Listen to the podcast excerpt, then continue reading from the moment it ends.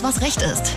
Der Rechtspodcast ohne Krawatte, Zwirbelbart und Anwaltsblabla. Aber dafür mit alltäglichen Rechtstipps, konkreten Antworten und jeder Menge Spartricks. Präsentiert von Ganze Rechtsanwälte. Das Update. Herzlich willkommen zu Alles, was Recht ist, eurem Lieblingsrechtspodcast. Heute mal wieder mit einer Update-Folge. Wie immer dabei die ausgeschlafene Sina. Hallo Sina. Hallo Martin. Und auch am Start Mr. Nico. Hallo Nico. Hallo Martin. Leute, unsere Themen heute sind äh, bares Geld wert. Äh, wenn ihr genau zuhört, könnt ihr eure Portemonnaies schwerer machen, ohne Anwalt, ohne Klage und so ein Zeug. Und äh, darum geht's heute. Kontogebühren unrechtmäßig erhöht, Millionen BankkundInnen können Geld zurückfordern, Fitnessstudiogebühren für Corona-Monate gezahlt, so gibt's das Geld zurück und kann ich gekündigt werden, weil ich in Quarantäne muss. Los geht's. Ich habe sehr gute Nachrichten für BesitzerInnen eines Girokontos. Ihr könnt vermutlich eure Kontoführungsgebühren von der Bank zurückholen und das auch noch super einfach über ein Muster schreiben. Aber ich fange mal vorne an. Der Bundesgerichtshof hat entschieden, dass Banken Kontogebühren nicht einfach einführen oder erhöhen dürfen, ohne die Zustimmung ihrer Kundinnen dazu einzuholen.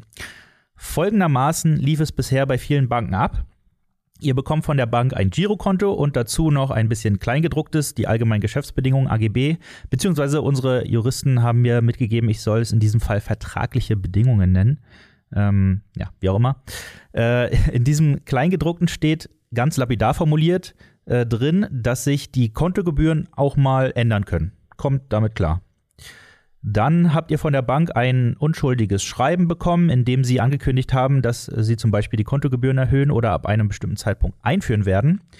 Und das war's dann. Wenn ihr dem nicht widersprochen habt, dann ist die Bank davon ausgegangen, dass ihr damit einverstanden seid.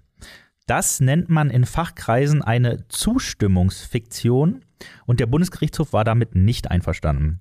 Geklagt hatte der Bundesverband der Verbraucherzentralen, in dem Fall gegen die Postbank. Diese Klauseln und dieses Vorgehen wurden aber nicht nur von der Postbank, sondern auch von vielen anderen Banken praktiziert, da sich die Banken bei den äh, AGB häufig an Vorlagen bedienen.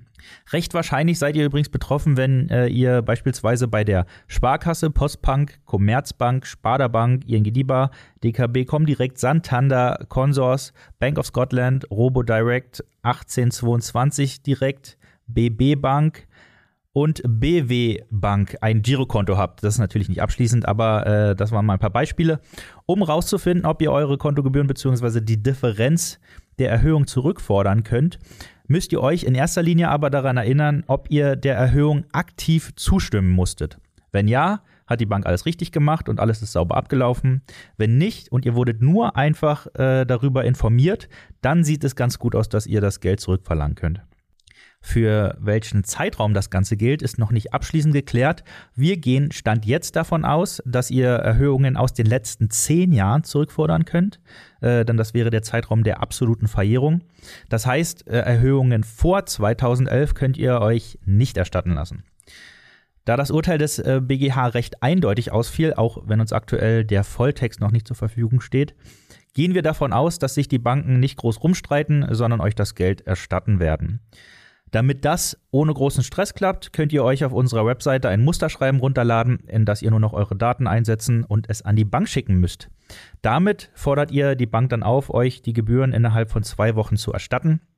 Um sicherzugehen, dass die Banken wirklich so kooperativ sind, wie wir vermuten, melden wir uns dann nach drei Wochen nochmal äh, via E-Mail bei euch und fragen nach, ob die Bank schon gezahlt hat. Sollte sich eure Bank weigern, dann bieten wir natürlich äh, unsere Hilfe bei der Durchsetzung an.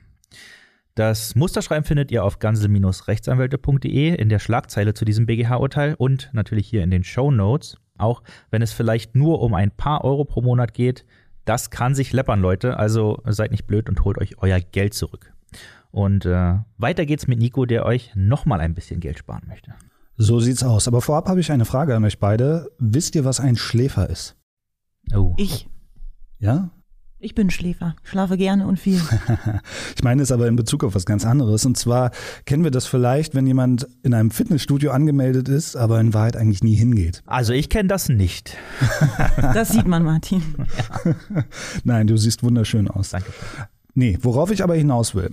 Momentan merken wir es ja, das Wetter klart auf und in Deutschland sind es zu Teilen auch wieder 20 bis ja sogar 30 Grad und das lockt die Menschen trotz Corona-Maßnahmen ins Freie. Und nicht mehr lang, dann werden sie auch wieder an die Seen und Freibäder ähm, strömen. Und da will man natürlich gut aussehen und den ganzen angesammelten Winterspeck möglichst nicht mehr zeigen müssen. Und genau deswegen hatten ja Fitnessstudios speziell in der Neujahrszeit immer einen regelrechten Boom.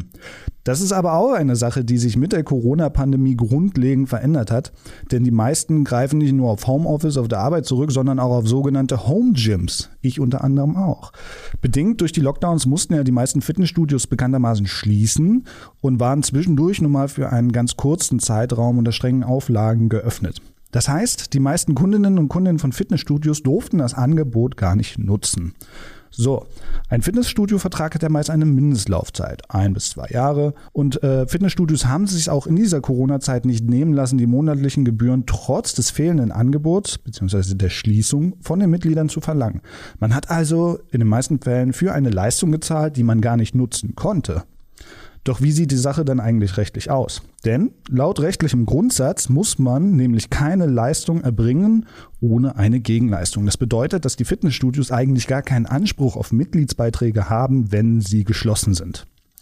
Und wir wissen es, es gibt trotzdem ganz viele Streits zwischen Fitnessstudios und einer Vielzahl seiner Mitglieder, wenn es um die Rückzahlung geleisteter Beträge geht. Und die gängige Praxis hier, die von den Studios angeboten wird, ist, dass beispielsweise die Zahlungen an das Vertragsende angehängt werden, sodass man im späteren Verlauf nach dem Vertrag noch weiter das Studio besuchen kann oder beispielsweise auch die sogenannte Gutscheinlösung.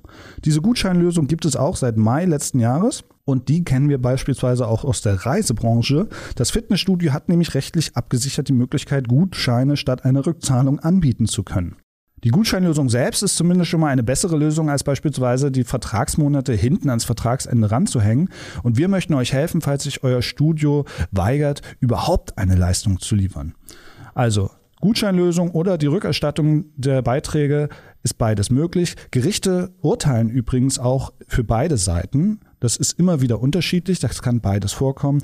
Was aber wichtig ist zu beachten ist, es gibt auch Ausnahmefälle, in denen ihr gar keinen Anspruch habt. Beispielsweise, wenn ihr den Vertrag mit den Fitnessstudios am 8.3.2020 oder danach abgeschlossen habt.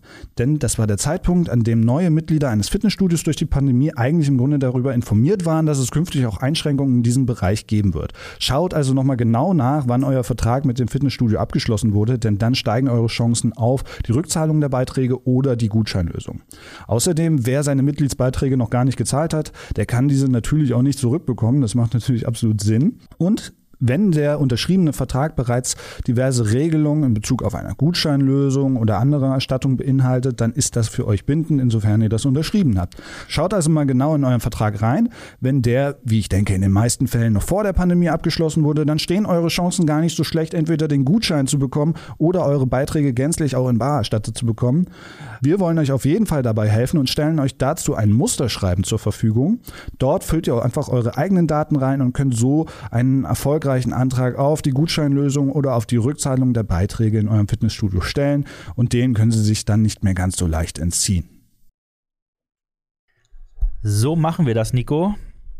Und äh, zum Schluss hat Sina noch ein kleines Schmankerl für ArbeitnehmerInnen mitgebracht. Das ist so. Vielen lieben Dank, lieber Martin. Ähm, ja, das Arbeitsgericht Köln hat sich vor kurzem mit der Frage beschäftigt, ob man gekündigt werden darf, wenn man aufgrund einer Quarantäneanordnung zu Hause bleibt. Äh, und bevor ich die kurze und knappe Antwort gebe, stelle ich euch erstmal den Fall vor. Was war denn überhaupt los?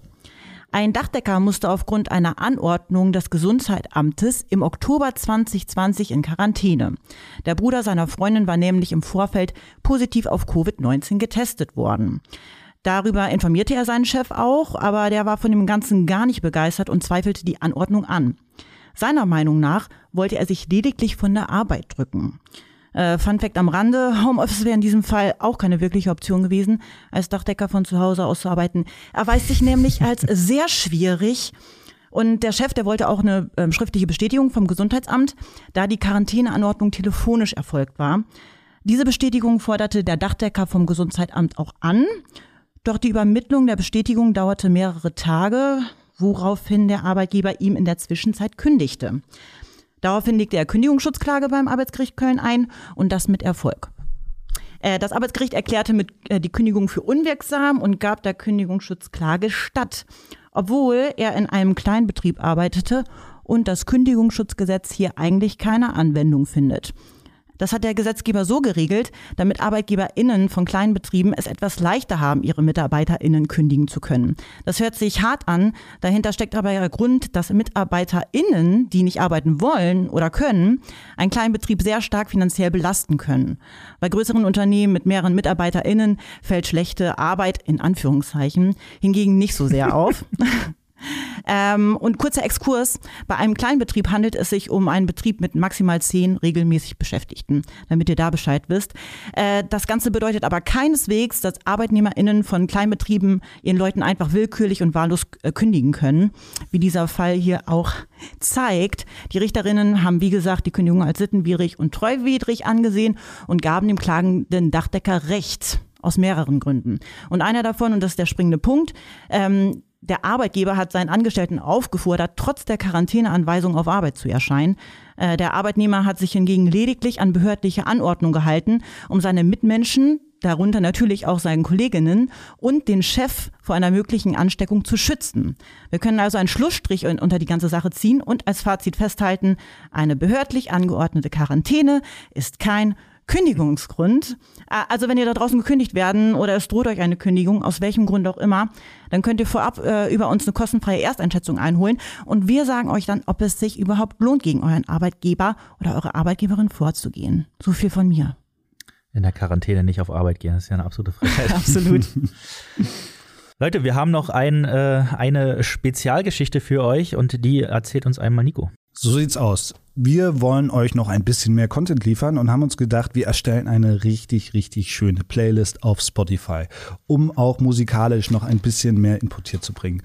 Und diese Playlist hat den wunderbaren Namen All You Need is Law. Uh.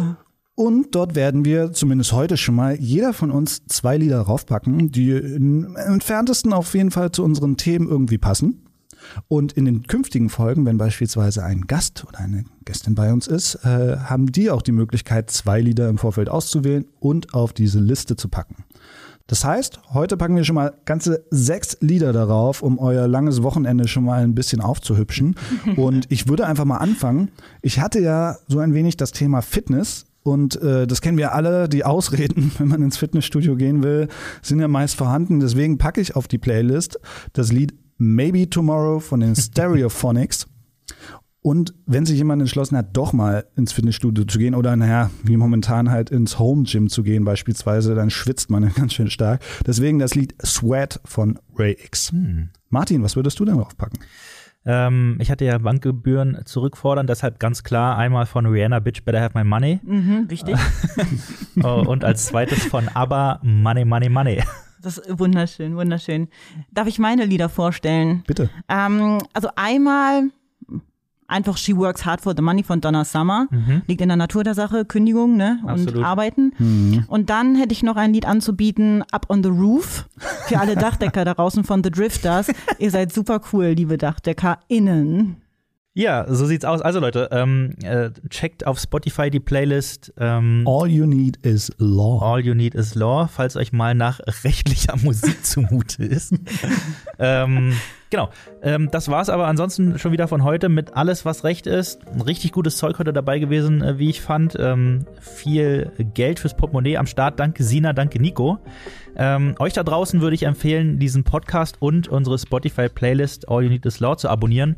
Äh, nicht nur, damit ihr nichts mehr verpasst, äh, sondern auch, weil wir uns dann ein bisschen besser fühlen. Und Das ist ja, Einfach so, Das ist ja auch wichtig. Ähm, in dem Sinne, macht's gut und bis zur nächsten Woche. Tschüss. Tschüss. Alles, was Recht ist. Der Rechtspodcast von Ganze Rechtsanwälte.